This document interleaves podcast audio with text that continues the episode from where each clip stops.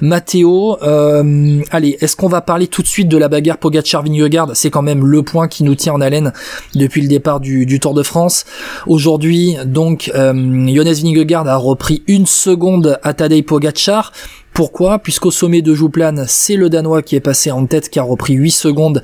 Pogacar a pris 5 secondes. Rodriguez est passé en troisième position et a donc pris 2 secondes. Et à l'arrivée, donc, à Morzine, Pogacar a pris la deuxième place. Donc, en prenant 6 secondes de bonif, 4 secondes pour la troisième place de Vingegaard. Vous faites l'addition de tout ça en clair. Il y avait 9 secondes au départ de l'étape pour le Danois euh, en avantage. Il y a 10 secondes à l'arrivée à Morzine. Bon, voilà, ils se sont tenus encore une fois, mais il y a cet épisode des motos hein, euh, dans le sprint final de Jouplan qui a bousculé un petit peu le tout, et c'est un peu le scandale de, la journée, j'ai envie de te dire. Oui, oui, bah c'est vrai que à ce moment-là, au moment où Pogacar attaque et donc est ralenti par euh, les deux motos qui sont euh, côte à côte, c'est une moto de France Télévisions avec donc à gauche la caméra qui est devant la course euh, qui à ce moment-là n'est pas à l'écran d'ailleurs, puisque c'est euh, ça filme de l'hélicoptère, je crois. Oui. Euh, et la moto à droite, c'est la moto photographe de l'équipe. Oui, exactement. Euh, et donc c'est a priori celle-ci qui gêne parce que Pogacar attaque sur le côté droit de la route, mais toujours est-il que les deux sont euh, de front et elles sont surtout elles bloquent la route que ce soit à gauche ou à droite. Euh, et à ce moment-là, c'est Pogacar qui a l'avantage sur Vingegaard en effet parce que euh, on est à 300, 400 mètres du sommet et il est dans la route Vingegaard, donc c'est lui qui est un petit peu en position de force, qui peut le surprendre. Et on sait que ses démarrages à Pogacar font souvent la différence. Ben, on l'a vu pas plus tard qu'hier, euh, ouais, au, Grand Colombier, euh, où il a surpris et où il a réussi à le décrocher de sa roue, comme il l'avait fait aussi euh, un peu plus tôt dans le Jouplan.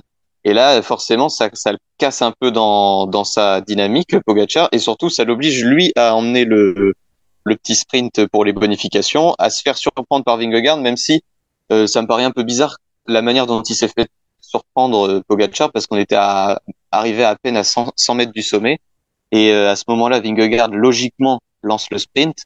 Il y a quand même les bonifications à prendre, et Pogacar a l'air surpris alors que bah, on était à 100 mètres et que forcément à un moment ça allait ça allait sortir.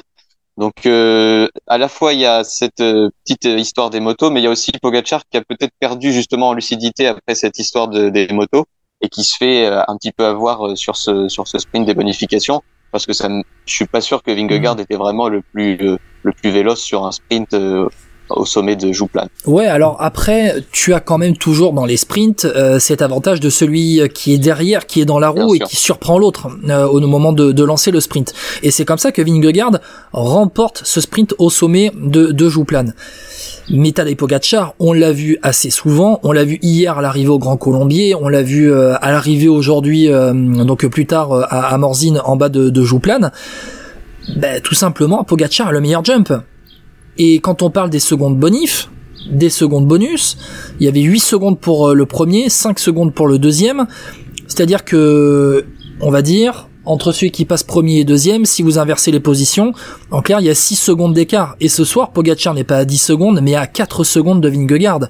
Et au classement général, c'est un énorme différentiel quand on sait, alors il y aura le contre-la-montre mardi, mais quand on sait que ça peut se jouer à moins de 30 secondes à l'arrivée à Paris, perdre 6 secondes comme ça dans une alors encore je te dis 30 secondes ça peut jouer encore euh, l'écart hein, euh, l'écart historique hein, à l'arrivée du, tour entre Fignon et Mondes il peut être battu sur ce Tour de France là mais quand tu vois que Pogacar perd 6 secondes dans, dans cette bataille euh, c'est vraiment la différence elle est là et le scandale il est là aujourd'hui franchement. Mais en fait c'est ça c'est pour sur ce Tour de France Pogacar, normalement, les, tous les points bonus, ils sont pour lui parce qu'on a vite compris que euh, sur un sprint au sommet, il doit prendre les secondes de bonification à Vingegaard. Et Vingegaard le euh, sait. Et Vingegaard le sait aussi. Et donc là, c'est une aubaine pour Vingegaard. Euh, cette affaire des motos qui inverse les positions dans le sprint, qui donne donc à Vingegaard c'est ce petit avantage au moment de lancer le, le sprint. Et euh, finalement, ça se joue à une seconde. Donc, est-ce que ça aura une importance? C'est possible. Hein en fait, aujourd'hui, la différence, elle est peut-être plus mentale que qu'autre chose parce que ça se joue à, à, une petite seconde. Jusqu'à 5 mètres avant le sommet, donc quand Vingegaard n'a pas encore franchi le sommet et pris ces, ces petites secondes d'avance sur Pogacar, c'est Pogacar qui fait la bonne opération parce que euh, Jumbo a fait rouler toute la journée, Vingegaard n'a pas réussi à lui prendre de temps et on se dit qu'il va prendre les secondes au sommet de, de Jouplan, Pogacar. Donc pour à ce moment-là, c'est tout bénef pour pour Pogacar. Et finalement, avec cette petite affaire des motos, certes Jumbo a roulé, Jumbo s'est un petit peu brûlé les ailes à des moments parce que ben, on a cru que Pogacar allait s'envoler dans le Jouplan, finalement Vingegaard est revenu. Et surtout, Vingegaard ben, s'en sort avec une seconde de reprise aux Slovènes dans, dans cette étape. On va pas dire que hmm. je pense pas que c'était l'objectif de Jumbo de, rouler pour récupérer une seconde à Pogacar, parce que sinon ils vont devoir ils vont devoir rouler euh, tous les jours et ils récupéreront bah, une petite dizaine de secondes jusqu'à jusqu'aux Champs Élysées.